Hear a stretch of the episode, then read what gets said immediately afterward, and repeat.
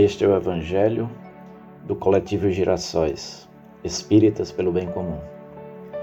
Hoje, terça-feira, 12 de abril de 2022.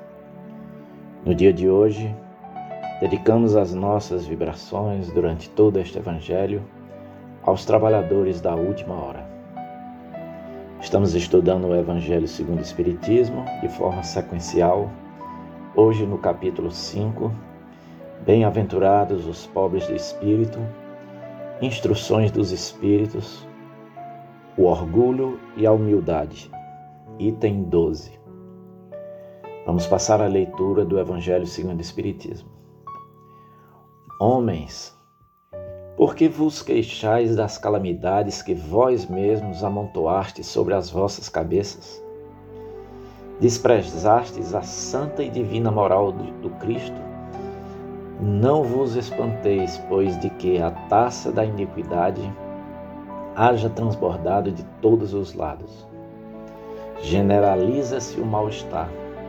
A quem culpar, senão a vós que incessantemente procurais esmagar-vos uns aos outros?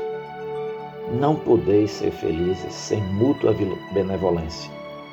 Mas como pode a benevolência coexistir com o orgulho? O orgulho, eis a fonte de todos os vossos males.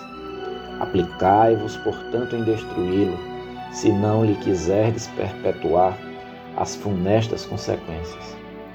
Um único meio se vos oferece para isso, mas infalível. Tomardes para regra invariável do vosso proceder a lei do Cristo, lei que tendes repelido ou falseado em sua interpretação porque a vez de terem maior estima o que brilha e encanta os olhos do que o que toca o coração. Porque fazeis do vício na opulência objeto de vossas adulações, ao passo que desdenhais do verdadeiro mérito na obscuridade. Apresente-se em qualquer parte um rico debochado, perdido de corpo e alma, e todas as portas se lhe abrem Todas as atenções são para ele, enquanto ao homem de bem, que vive do seu trabalho, mal se dignam todos de saudá-lo com ar de proteção. Quando a consideração dispensada aos outros se mede pelo outro, pelo ouro que possuem ou pelo nome de que usam, que interesse podem eles ter em se corrigirem dos seus defeitos?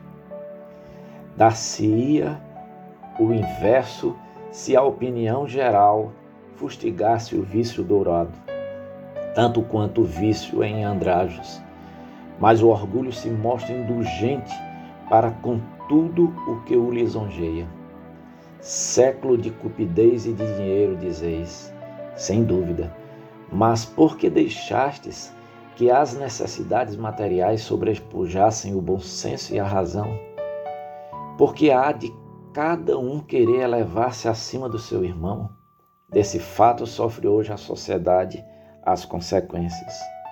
Não esqueçais que tal estado de coisas é sempre sinal certo de decadência moral. Quando o orgulho chega ao extremo, tem-se um indício de queda próxima, porquanto Deus nunca deixa de castigar os soberbos. Se por vezes consente que eles subam, é para lhes dar tempo à reflexão e a que se emendem sob os golpes que de quando em quando lhes desfere no orgulho para os advertir. Mas, em lugar de se humilharem, eles se revoltam. Então, cheia a medida, Deus os abate completamente e tanto mais horrível lhes é a queda quanto mais alto hajam subido. Pobre raça humana, cujo egoísmo corrompeu todas as sendas, toma novamente coragem apesar de tudo. Em sua misericórdia infinita, Deus te envia poderoso remédio para os teus males, um inesperado socorro à tua miséria. Abre os olhos à luz Aqui estão as almas dos que já vivem na terra e a que te vem chamar ao cumprimento dos deveres reais.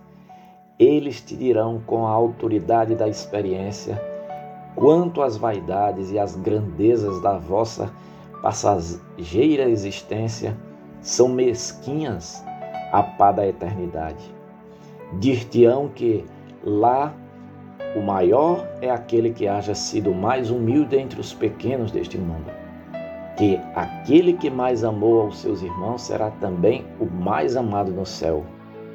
Que os poderosos da terra, se abusaram dessa autoridade, ver-se-ão reduzidos a obedecer aos seus servos, que finalmente a humildade e a caridade, irmãs que andam sempre de mãos dadas, são os meios mais eficazes de se obter graça diante do Eterno.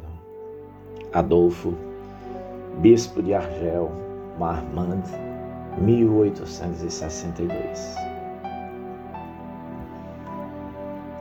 Bom, meus irmãos, é uma forte mensagem do Espírito Adolfo para a nossa reflexão. Os bons espíritos sempre estão a colocar o orgulho como a grande causa dos sofrimentos humanos, a grande fonte de todos os males que atingem a humanidade. O autor dessa mensagem coloca que para sermos felizes precisamos de mútua benevolência. E isso é uma grande verdade. Dependemos uns dos outros, vivemos em sociedade, interagimos constantemente, sempre estamos precisando de algo e outras criaturas nos buscam por coisas que também podemos oferecer. A solidariedade e a benevolência devem ser práticas normais e constantes para estarmos bem. No entanto, questiona Adolfo, como pode a benevolência coexistir com o orgulho? Suprimimos é, o orgulho das nossas vidas se fizermos isso, né, é, teremos assim uma, um grande progresso. Acabar com orgulho, eis a grande meta.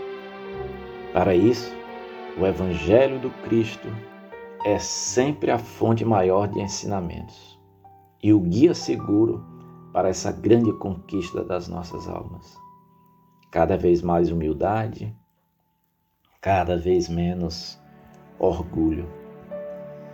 Essa presença ainda tão forte do orgulho na vida humana, Adolfo nos alerta o quanto ainda valorizamos as coisas visíveis, o quanto a projeção social, dinheiro, poder distinguem as pessoas no mundo.